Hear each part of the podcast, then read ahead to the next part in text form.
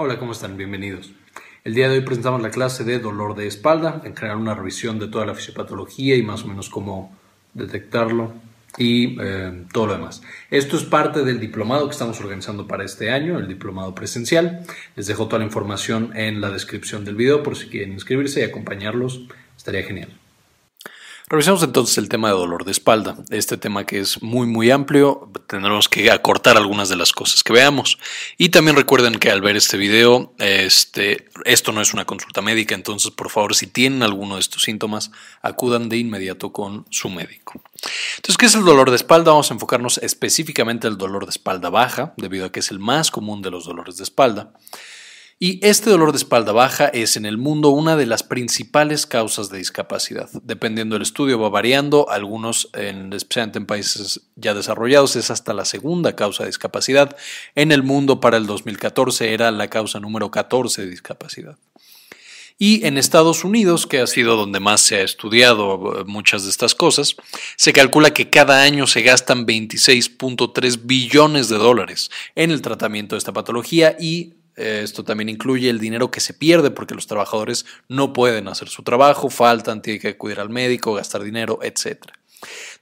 además de que causa una gran discapacidad, tiene un costo muy muy alto en la economía y en las personas. Y nosotros podemos dividir el dolor de espalda baja en dos tipos principales. Uno es debido a causas específicas, en este podemos decir exactamente qué es lo que está mal con esta persona, mientras que en el otro es causas no específicas. Y aquí lo importante son dos cosas principales. Uno, los dolores tipo específico son más o menos el 20% de todos los dolores de espalda en el mundo. Entonces, dos de cada 10 personas podemos determinar una causa específica y dar un tratamiento en base a eso, mientras que la gran mayoría, por más que estudiemos al paciente, no sabemos exactamente de dónde viene este dolor de espalda, aunque esto nos fía que no debamos dar un tratamiento, ahorita lo vamos a ver. Ahora, dentro de las causas específicas vamos a dividirlas todavía más. Tenemos causas que voy a llamar en este video como urgentes y otras que van a ser menos urgentes. Dentro de las urgentes son estas patologías que si nosotros no atendemos en ese momento, la persona puede quedar con una discapacidad o puede complicarse de manera muy importante. Por ejemplo, si la persona tiene una fractura en alguna de las vértebras lumbares, pues evidentemente necesita tratamiento urgente, si no puede tener ya alteraciones más importantes. Si tiene osteoporosis y eso también causó una fractura, esta osteoporosis puede llevarlo a que se fracture la cadera, que se fracture otras partes del cuerpo. Las infecciones que llegan a la columna vertebral son extremadamente peligrosas. El cáncer que avanza y genera metástasis en la columna significa que es un cáncer mucho más avanzado y las enfermedades reumatológicas como la espondilitis anquilosante, una de estas enfermedades en la que el sistema inmune se vuelve loco y ataca nuestro cuerpo, nosotros podemos empezar a detectarlo con dolores de espalda. ¿Por qué es importante esto? Porque estas patologías tienen que ser detectadas, como les digo, de manera muy oportuna, o sea, desde el principio, para referirlo ya a un nivel, a un especialista, a darle tratamientos más agresivos y que estas patologías no progresen. Y entonces vamos a ver que estas van a presentar algo llamado banderas rojas que ahorita les voy a presentar. Dentro de las causas específicas también tenemos otra causa que no es tan urgente, que es la compresión radicular. ¿Qué es esta compresión radicular? Ahorita lo vamos a ver, pero es la famosa ciática o dolor ciático o lo que sea que hayan escuchado de ciático, es esta patología de aquí. Entonces constituye una minoría de todos los dolores de, dolores de espalda y no es tan urgente como las otras que son causas específicas. Espero que esto quede claro. Ahora, ¿cuáles son estas banderas rojas? Ahorita vamos a volver al dolor eh, por ciática y al dolor no específico de espalda, pero veamos brevemente las banderas rojas que tenemos. Entonces, si una persona se está quejando de dolor de espalda y este dolor de espalda no lo deja en paz, es un dolor intenso o algo así, lo primero que tenemos que hacer es ver que no tenga ninguna de estas banderas rojas.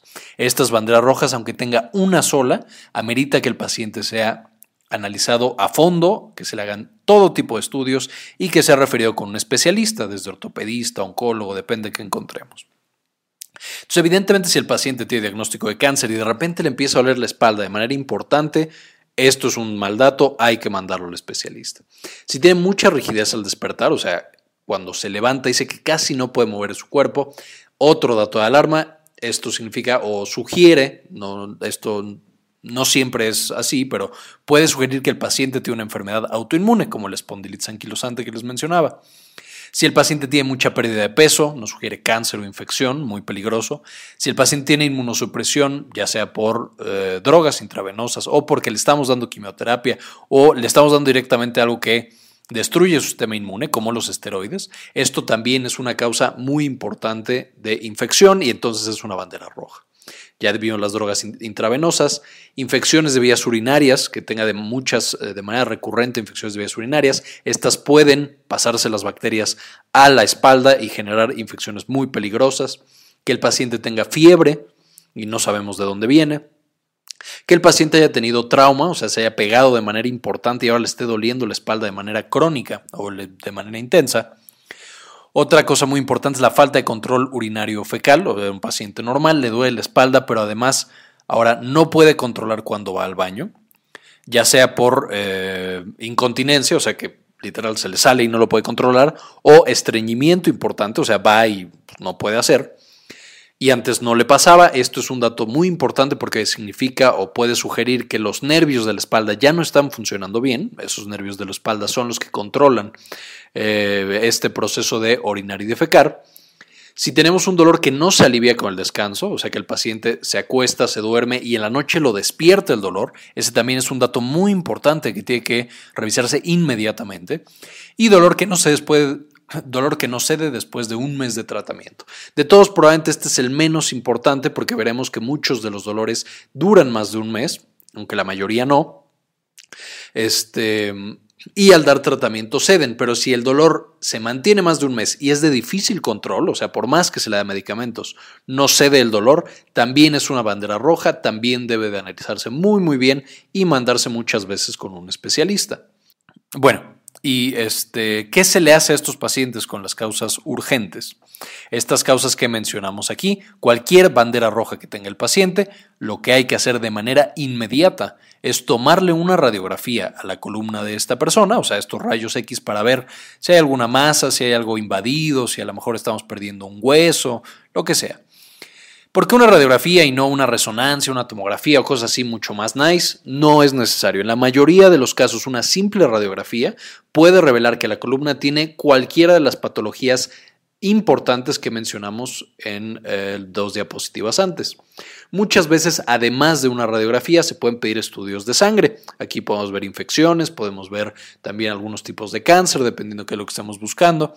Entonces, muchas veces cuando nosotros encontramos a una persona que tiene estas características de urgencia o de, de riesgo, estas banderas rojas, necesitamos ya tomarle estudios, por lo menos una eh, radiografía de tórax, perdón, de columna vertebral y estudios de sangre. Normalmente con estos dos es suficiente para hacer el diagnóstico, aunque ya el médico puede decidir mandar estudios más especializados, como vamos a ver un poquito más adelante. Ahora, pasemos a la compresión radicular, la famosa ciática, este dolor que tiene todo mundo al parecer y que todas las abuelitas y abuelitos se quejan de esta ciática. ¿Qué es en específico la ciática? el nervio ciático, que es de donde viene el nombre común que le da a la gente esta patología, es este nervio que sale de la espalda y de la espalda se va a las piernas. Entonces este nervio sale de aquí y por supuesto se va a las piernas para que nosotros sintamos la pierna y para que nosotros podamos mover de manera adecuada la pierna. Y como podemos ver, esta es una vértebra, o sea, este es un hueso. Adentro de la vértebra está pasando nuestros nervios y de repente tiene como una salida. Y entre cada uno de estos huesos, entre cada una de las vértebras, tenemos un como cojín. Este cojín se llama disco intervertebral, o sea, es un disco de cartílago, así literal, una cosa que está entre una vértebra y otra. Y lo que pasa es que de repente, por algunas razones, este disco intervertebral, este cartílago, por estarlo apretando todos los días, esta cosita azul, se empieza a hinchar. Literal, como si nos pegáramos en un dedo y que se empiece a hinchar el dedo. Así pasa. Lo malo es que este disco hinchado de repente empieza a salir y empieza a apretar o a pellizcar el nervio que tiene que salir por aquí. Entonces empezamos a pellizcar aquí o apretar. Y entonces el hecho de apretar este nervio genera un dolor intenso. ¿Dónde va a ser este dolor intenso? Puede ser en la espalda, pero de manera muy importante va a ser en la zona a la cual el nervio ciático va. O sea, el nervio ciático lo que está haciendo toda la vida, en todas las personas sanas o no sanas, es que está sensando justamente la pierna. Eh, normalmente sensa segmentos como este que dice L4, este que dice L5, que podrán ver es la parte arriba de la nalga y la parte externa de la pierna. S1, que es justo toda la parte de atrás de la pierna y este, la parte externa del pie. Y esta también, que es la, eh, este, perdón, este es L5 también. Entonces, normalmente de L4 a S1, aunque también puede llegar a S2, el nervio ciático, o sea, todo lo que está coloreado aquí, va a ser sensado por este nervio ciático. Toda la vida nos está diciendo, oye, tu pie está bien, la parte de atrás de tu pierna está bien, tus nalgas están bien. Sin embargo, cuando nosotros tenemos que el nervio ciático se pellizca, entonces ahora este nervio no está sensando bien todo lo que está aquí abajo y entonces empieza a sentir un dolor importante. Entonces, ¿cuál es una característica muy importante del dolor cuando es por una compresión de este nervio ciático? Que va a ser en todas estas áreas. No va a ser únicamente en la espalda baja, sino que se va a extender hacia las piernas. Puede ser cualquiera de estas partes de las piernas. Y además, cuando la persona trate de caminar, a veces va a sentir debilidad, como que la pierna le falla, como que no tiene fuerza suficiente. Entonces tiene algo que se llama claudicación. Entonces esta claudicación es justamente esto, va caminando y de repente siente que eh, es demasiado débil su pierna como para detenerlo y siente que se va a caer. Entonces, ¿cómo nosotros, en general cualquier persona, podemos saber si nuestro dolor de espalda es por esta compresión del nervio que tenemos aquí en la espalda, este nervio ciático? Básicamente se hacen unas maniobras muy nice que se llaman la SEG y Bragardas. No se tiene que saber el nombre, solamente los que les encantan los nombres médicos se aprenden este tipo de cosas, pero básicamente esta eh, maniobra es nosotros tenemos a la persona acostada, así, acostada sobre lo que sea, sobre una cama, sobre el piso, sobre cualquier cosa, y tomamos su pierna. Y entonces al tomar su pierna, sin que doble la pierna, vamos a empezar a levantarla, lo más que se pueda. Cuando sabemos que un eh, paciente tiene un problema en el nervio ciático, pues cuando le empieza a doler al tener la pierna estirada entre los 30 y los 60 grados. Esto es como lo más común. Hay algunos que toman hasta 90, pero bueno, hay que ver hasta, hasta dónde o en qué momento empieza el dolor de esa persona. ¿Y por qué se da esto? Porque si nosotros viéramos el trayecto del nervio ciático, pues está en la espalda, se va por la nalga y se va por la parte posterior de la pierna, como ya quedamos. Entonces, al pedirle a esta persona que mantenga las piernas estiradas y levantárselas, lo que estamos haciendo es básicamente estirar este nervio ciático. Entonces, si de, si de por sí ya estaba pellizcado, si ya de por sí aquí uno de los discos intervertebrales lo estaba apachurrando y le dolía, al nosotros estirarlo, aumentamos el dolor de esta persona. Y entonces decimos, sí, lo más probable es que esta persona tenga problemas en el nervio ciático y tenga la, famosa ciática. Y si nosotros ya le estiramos las piernas y le dolió a los 45, a los 60, entonces pues, no sabemos si es falta de flexibilidad o de veras el nervio ciático está mal, le hacemos el segundo signo, que es el de Bragards, que es que ya que tiene la pierna estirada, se suelta un poquito, por ejemplo, si vamos a 60, grados, lo bajamos otra vez a 45 y la punta del pie se la empujamos hacia acá. Eso también debe generar que aumente el dolor porque estiramos todavía más el nervio ciático y entonces puede llegar a doler otra vez. Y con esto simplemente, con estas dos maniobras, ya podemos hacer prácticamente el diagnóstico de que esta persona tiene un problema con su nervio ciático. Es importante mencionarlo porque, como podrán notar, no es necesario en primera instancia tomar ni radiografías, ni resonancias magnéticas, ni tomografías. Simplemente con la revisión de esta persona sabemos que tiene un problema en el nervio ciático. Sí hay algunos momentos en los que vamos a necesitar resonancias o tomografías, pero como les digo, cuando apenas estamos empezando a estudiar este dolor de espalda, no necesitamos hacer demasiados estudios. Con que duela de manera más o menos intensa, más o menos en estos segmentos, o sea, se irradie este dolor a la nalga o a la parte trasera de la pierna o al pie y tenga estos signos positivos, ya prácticamente sabemos que esta persona tiene problemas con el nervio ciático. Ahora pasemos al dolor no específico. Quedamos que este dolor no específico va a ser el 80% de todos los dolores que vamos a tener. Entonces la mayoría de las personas que nosotros encontremos con dolor eh, de espalda baja va a ser de este, dolor no específico. Y me salté el tratamiento del dolor del nervio ciático porque veremos que este dolor no específico y, eh, bueno, el tratamiento del, dolor no específico y el dolor del, del, perdón, y el tratamiento del dolor del nervio ciático va a ser muy, muy similar y van a tener muchas cosas muy parecidas. Entonces, vamos a explicar primero cómo es este dolor no específico.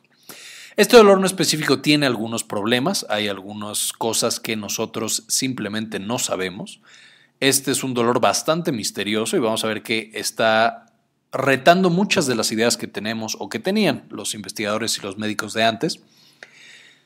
Pero veamos qué es lo que sí sabemos. Lo que sí sabemos es que pareciera que los pacientes que tienen este dolor no específico, o sea, que les duele la espalda baja, puede ser moderado o intenso, pero que no tienen ninguna irradiación hacia la espalda y que no le encontramos nada, que no sea ni osteoporosis, ni fractura, ni ninguna causa específica, estas personas, su principal problema no es el nervio, el nervio que saldría de aquí, que es el nervio ciático, por ejemplo, que ya quedamos que vendría por acá más o menos, esto es por supuesto solo una representación, vendría por acá y aquí se inflamaría este disco intervertebral y se vendría para acá. El problema de estas personas no es en el nervio, entonces es un dolor normalmente más leve, aunque no necesariamente. Su problema es específicamente en las vértebras. Como todos sabemos, las vértebras cargan todo el peso del cuerpo y especialmente las vértebras lumbares, L5 siendo el mejor ejemplo de la, de la vértebra más grande, más ancha, más choncha y que carga más peso. Entonces, al estar cargando todo el tiempo, toda la vida, este peso de esta persona, pues evidentemente se empieza a dañar. Y a pesar de que el hueso es muy, muy resistente, eh, en general es difícil dañar el hueso, la parte de adentro de las vértebras, que es este como relleno acolchonado para que sirve como suspensión, así como la suspensión del coche, esta sí empieza a sufrir una degeneración más rápido. Entonces, este núcleo pulposo de todas las partes de la vértebra, lo que está en el centro, como el, centro cremosito, es el núcleo pulposo. Entonces el núcleo eh, pulposo a través de los años cargando peso pues empieza a desgastar, no le gusta estar carga y cargue peso, se va haciendo más débil, le van faltando cosas y entonces llega un día en el que si el peso es demasiado y ya se empieza a dañar demasiado, pues empieza un proceso de inflamación. Y como vimos en este proceso de inflamación y dolor, lo que va a empezar a liberar es una gran cantidad de sustancias, de las cuales nos vamos a enfocar en las prostaglandinas y el neurotransmisor glutamato. Entonces, cuando empieza a liberar este núcleo pulposo, estas prostaglandinas y glutamato, vemos que empieza a dañar las estructuras que están junto, porque activa el sistema inmune y hace todo lo que vimos en la clase de inflamación y dolor. Puede incluso llegar a lastimar el hueso y generar no una osteoporosis, pero sí que el hueso sea un poco más poroso. Y si la prostaglandina de 2 y el glutamato llegan al nervio, o sea, desde el núcleo pulposo llegan hasta el nervio, que estaría afuera, entonces pueden causar algo llamado sensibilización. ¿Qué significa esto? Que si el nervio normalmente solo se activaba cuando nosotros le pegábamos, con una estimulación eléctrica de 10 o con muchísimo calor, ahora volvemos a este nervio un chillón. Ahora todo le parece mal, todo le molesta, todo le lastima por estas dos sustancias. Entonces, si nosotros en vez de darle un peso de 10, le damos un peso de 5 o le damos una estimulación mucho más pequeña, este nervio ya va a sentir que algo le duele. Entonces, si una persona que normalmente caminaba un poco en el día, ahora ese mismo caminar, como este nervio está demasiado sensible, transmite mucho más dolor hacia el cerebro. Estos son las personas que ya cualquier esfuerzo, hacer cualquier cosa, les genera un dolor. Nótese que los otros tipos de dolores, de los dolores específicos y el del nervio ciático, también tienen esta naturaleza, también ya todo les duele. Sin embargo, este no específico parece que el dolor está viniendo del núcleo pulposo. No es del hueso, no es de la compresión por el nervio, simplemente este nervio está hiperactivo porque el núcleo pulposo liberó estas sustancias. Ahora, una vez que nosotros activamos a este nervio ciático, pues evidentemente va a llegar la información al cerebro y el cerebro la va a procesar con todo lo que hemos visto en la clase de fisiología del dolor, inflamación y dolor y todas las clases de dolor que hemos revisado. Ya que el cerebro le está procesando, pues evidentemente, como también ya hemos revisado, el dolor puede hacer que, perdón, el cerebro puede hacer que el dolor aumente o puede hacer que el dolor disminuya. Entonces podemos tener activados estos mecanismos de analgesia central o podemos tener activados mecanismos de facilitación del dolor simplemente por la función que está teniendo el cerebro. Esto ha llegado o esto es tan importante en el dolor de espalda en que se ha encontrado que uno de los principales factores de riesgo para el dolor de espalda baja, ya sea crónico o agudo, son justamente las patologías mentales. ¿Cuáles enfermedades mentales causan este dolor de espalda? La depresión y la ansiedad, principalmente. ¿Qué es lo que encontramos en estas personas? De hecho, todos probablemente lo hemos sentido. Cuando estamos muy estresados o cuando estamos incluso tristes, es mucho más probable que tengamos estas contracturas en la espalda y que tengamos este dolor intenso. Exactamente lo mismo pasa en las personas que tienen dolor de espalda baja. Muchas veces problemas sociales, problemas en el trabajo, no estar satisfechos con su vida, etcétera, puede llevar a que ese nervio se sensibilice, puede llevar a estas contracturas en la espalda y puede llevar a que este dolor o empiece de la nada o se empiece a volver crónico. Y entonces el doctor Waddell, que es de los que más ha investigado esto, creó una serie de signos. Y esta serie de signos nos van a decir qué tanto el dolor está siendo amplificado por proceso del cerebro. O sea, estamos relacionando o estamos conectando a las enfermedades mentales con otro tipo de enfermedades como son este dolor de espalda baja. Quiero aclarar aquí, esto no significa que esto sea una enfermedad psicológica, ni significa que las personas que tengan estos signos están fingiendo su, su, dolor de espalda. Simplemente es un fenómeno fisiológico normal. Si nosotros tenemos un cerebro que está deprimido, que está ansioso, es mucho más probable que se activen los mecanismos que aumentan el dolor. Y entonces nosotros cuando lo revisamos a esta persona a través de estos signos, encontramos que tiene mucho más dolor de lo que naturalmente o entre comillas orgánicamente sentiría. ¿Y cuáles son los signos de Guadal? No me voy a meter demasiado en esto, pero básicamente si tenemos a la persona y le tocamos la piel y le duele, probablemente es un, tiene un componente de depresión muy importante. Si nosotros hacemos una prueba como esta de estirar la pierna y elevarla, y en un, en un, grado en el que no debería doler a la persona sí le duele, eso también se llama simulación dolorosa y eso también sugiere que el componente es depresión o ansiedad. Si nosotros distraemos a la persona y el dolor disminuye de manera importante, eso también sugiere que tiene un componente mental muy importante. Si vemos que tiene alteraciones regionales, o sea, que a la persona le duele en lugares no anatómicos, por ejemplo, que ya vimos este nervio ciático pasa por la pierna en la parte de atrás. Si a la persona le duele la pierna en la parte de adelante, esto sugiere también que tiene un componente mental muy importante y si hay una respuesta magnificada. O sea que apenas estamos revisando a la persona y está como muy sensible, como muy, em, pues sí, delicada, eso también sugiere esto. ¿Y por qué son importantes los signos de Waddell? Porque nos sugieren qué personas desde el principio se beneficiarían no solamente de una terapia para quitar el dolor, sino también de una terapia mental, ya sea antidepresivos o terapia cognitivo-conductual o muchas de estas cosas que van a ayudarle a la mente a procesar estos estímulos dolorosos. Y de nuevo, si nosotros tenemos todos los signos de Waddell positivos o uno solo y, le, y consideramos darle a esta persona ayuda mental, no significa que no debemos darle un tratamiento médico para el dolor. Hay que darle también algo para bajar ese dolor. Ahora, ¿a quiénes, eh, quiénes son las personas que más tienen factores de riesgo o en quien es más probable desarrollar cualquiera de estos tipos, ya sea dolor de tipo ciático o dolor no específico de espalda? Básicamente tenemos personas mayores de 40 años, pues porque hemos obligado a su columna a cargar peso por mucho tiempo, ser hombres, porque normalmente somos más pesados, eh, tener poca actividad física y malas posturas, eh, poca actividad física porque los músculos de la espalda están más débiles y hacemos que entonces la columna cargue más peso y malas posturas, esto es, si nosotros tenemos la columna mucho tiempo en posturas extrañas, eso hace que más peso caiga sobre nuestras vértebras. Y una mala postura se define como cualquier momento en el cual una persona tenga las orejas, los hombros y la cadera no alineados. Evidentemente todos tenemos en algún punto posturas no tan buenas, pero mientras más tiempo pasa uno en malas posturas, más probable es que se desarrolle este, este dolor de espalda. Y esto es especialmente importante en el trabajo, cuando muchas veces tenemos estas sillas incómodas o que no son ergonómicas, puede generar malas posturas, inactividad y por lo tanto dolor de espalda.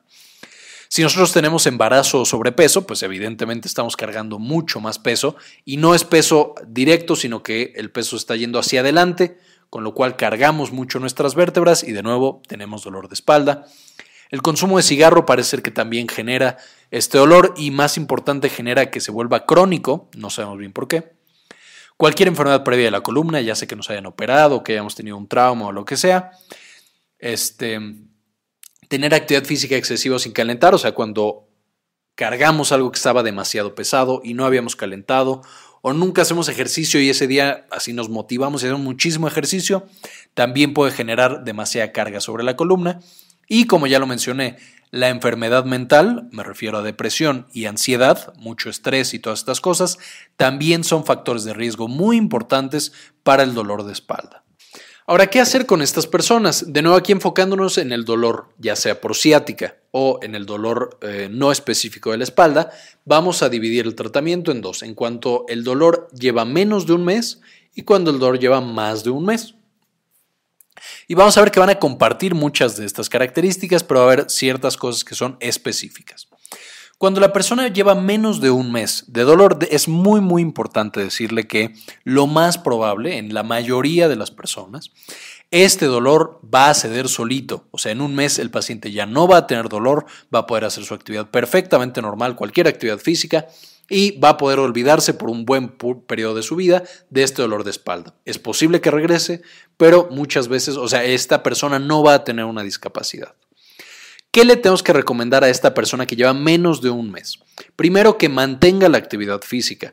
Solamente cuando el dolor es muy intenso se le puede recomendar a la persona que tenga reposo. De hecho, el reposo es normalmente contraproducente porque lo que hace es que los músculos de la espalda se debiliten y entonces la vértebra tenga que cargar más. Entonces siempre hay que recomendar actividad física, que esté moviendo, que esté caminando. La natación es una excelente, excelente actividad porque fortalece los músculos y no eh, le pones a las vértebras ninguna carga física. Siempre hay que ofrecerle información, hablarle de esta patología en general, qué le está pasando, qué puede esperar. Puedes empezar con medidas locales, es ponerse calor justamente donde le duele, para relajar los músculos, que ya quedamos normalmente hace una contractura cuando hay dolor. Y una manipulación, básicamente aquí un masaje, ya sea por un profesional o por una pareja o tú mismo así sobarte la espalda. Y ya como medidas eh, médicas, ¿qué medicamentos normalmente va a recetar el médico para el dolor de espalda, que son perfectamente eh, bien utilizados? El paracetamol y los antiinflamatorios son de lo más utilizado. Normalmente la mayoría de los pacientes eh, cede este dolor cuando nosotros damos o paracetamol o antiinflamatorios y son bastante, bastante seguros. Podemos, dar benzodiazepinas y otros relajantes musculares, justamente de nuevo para que el músculo se relaje, no esté apretando a esta vértebra, la deje relajarse también a ella y vaya cediendo el dolor. Los opioides se pueden utilizar especialmente en dolores intensos y los antidepresivos. Estos antidepresivos solamente si esta persona sospechamos que una gran parte de su dolor de espalda está causado evidentemente por depresión. Entonces el tratamiento de esta depresión puede ayudar muchísimo a que este dolor, eh, a mitigar el dolor, pues, y a que no se vuelva crónico. Y lo que nos va a decir esto, entre otras cosas que investigará el médico, son los signos de Waddell. Ahora, si ya llevamos una persona que tiene más de un mes con este dolor, aquí corremos el riesgo de que se empiece a volver crónico por lo cual necesitamos tener otro tipo de intervenciones un poco más agresivas. ¿A qué me refiero? La actividad física se mantiene, no hay que eh, sugerirle reposo. Eh, de nuevo, la actividad física que más se recomienda es la natación y aquí también tenemos que meter la rehabilitación, justamente ejercicios para fortalecer estos músculos. Y esta rehabilitación tiene que ser llevada a cabo por un profesional darle información, hablarle del riesgo de que si no se da un tratamiento adecuado puede empezar a progresar esta patología. No siempre lo hace, es muy importante mencionarlo. La mayoría de las veces si se da el tratamiento no progresa y por eso es importante mantener el tratamiento. También es importante hacerle entender a la persona que a partir de este momento tiene una gran responsabilidad de cuidar esa espalda. La manipulación sigue funcionando, sin embargo, eh, aquí el calor local ya en general no funciona tanto. Eh, el, tratamiento médico de primera instancia sigue siendo paracetamol y antiinflamatorios, con la excepción o con la eh, cuidado especial de que los antiinflamatorios, si se administran por mucho tiempo, pueden llegar a causar problemas gástricos y problemas en la coagulación. Entonces, si vamos a dar antiinflamatorios, tenemos que tener mucho cuidado y tener revisado a esa persona.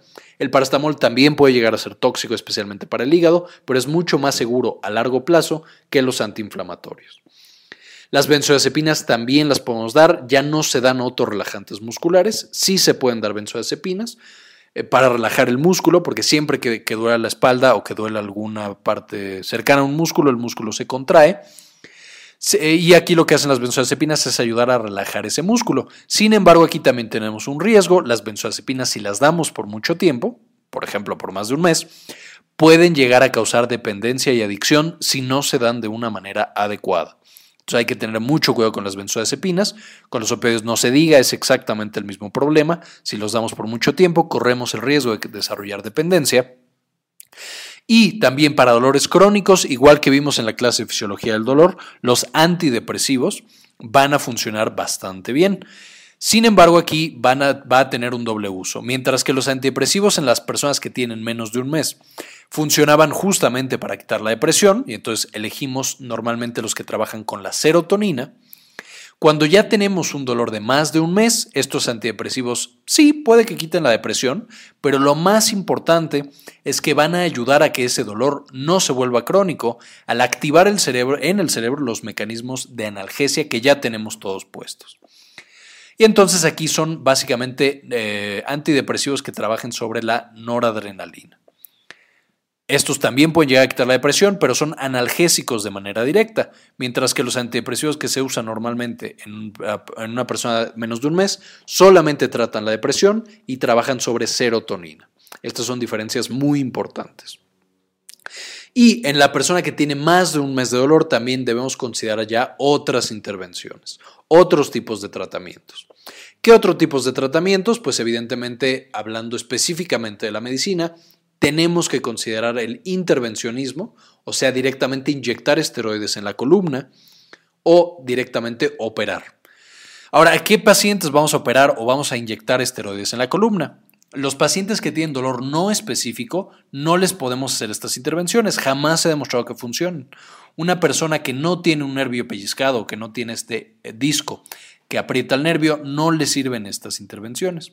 Entonces, para, para definir o para diferenciar si una persona sí tiene el nervio pellizcado, por decirlo de una manera, o no, y qué parte de la columna es en la que nosotros tenemos que inyectar el esteroide, porque lo que se inyecta son esteroides normalmente, o qué parte vamos a tener que quitar un pedazo de hueso, aquí sí es donde vamos a necesitar tomarle a esta persona o una resonancia magnética o una tomografía o algún otro estudio, potenciales evocados, etcétera, etcétera. Estos ya son de especialidad. ¿Y qué otros métodos podemos tener? En el caso de, por ejemplo, si tenemos una persona que no cede su dolor, pero no es porque se le pellizque el nervio ciático por el disco, ¿qué otras cosas podemos intentar? Por más que a algunos médicos no les gusta decir esto, es la verdad, hay pacientes a los cuales los métodos alternativos les funcionan y les funcionan, les funcionan bastante bien.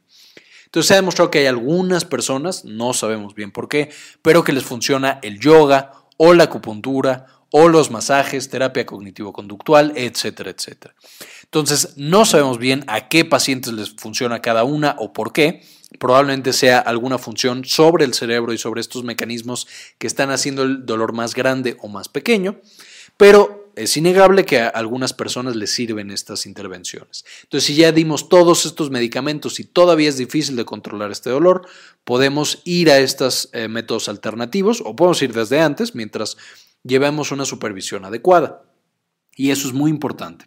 Si nosotros vamos a ir con una persona que esté en métodos alternativos, ya sea con un acupunturista, un quiropráctico cualquier otra persona, es muy importante que al mismo tiempo estemos yendo con un médico debido a que el médico es el que puede supervisar cómo vamos avanzando, qué pronóstico tenemos y que vaya controlando los medicamentos.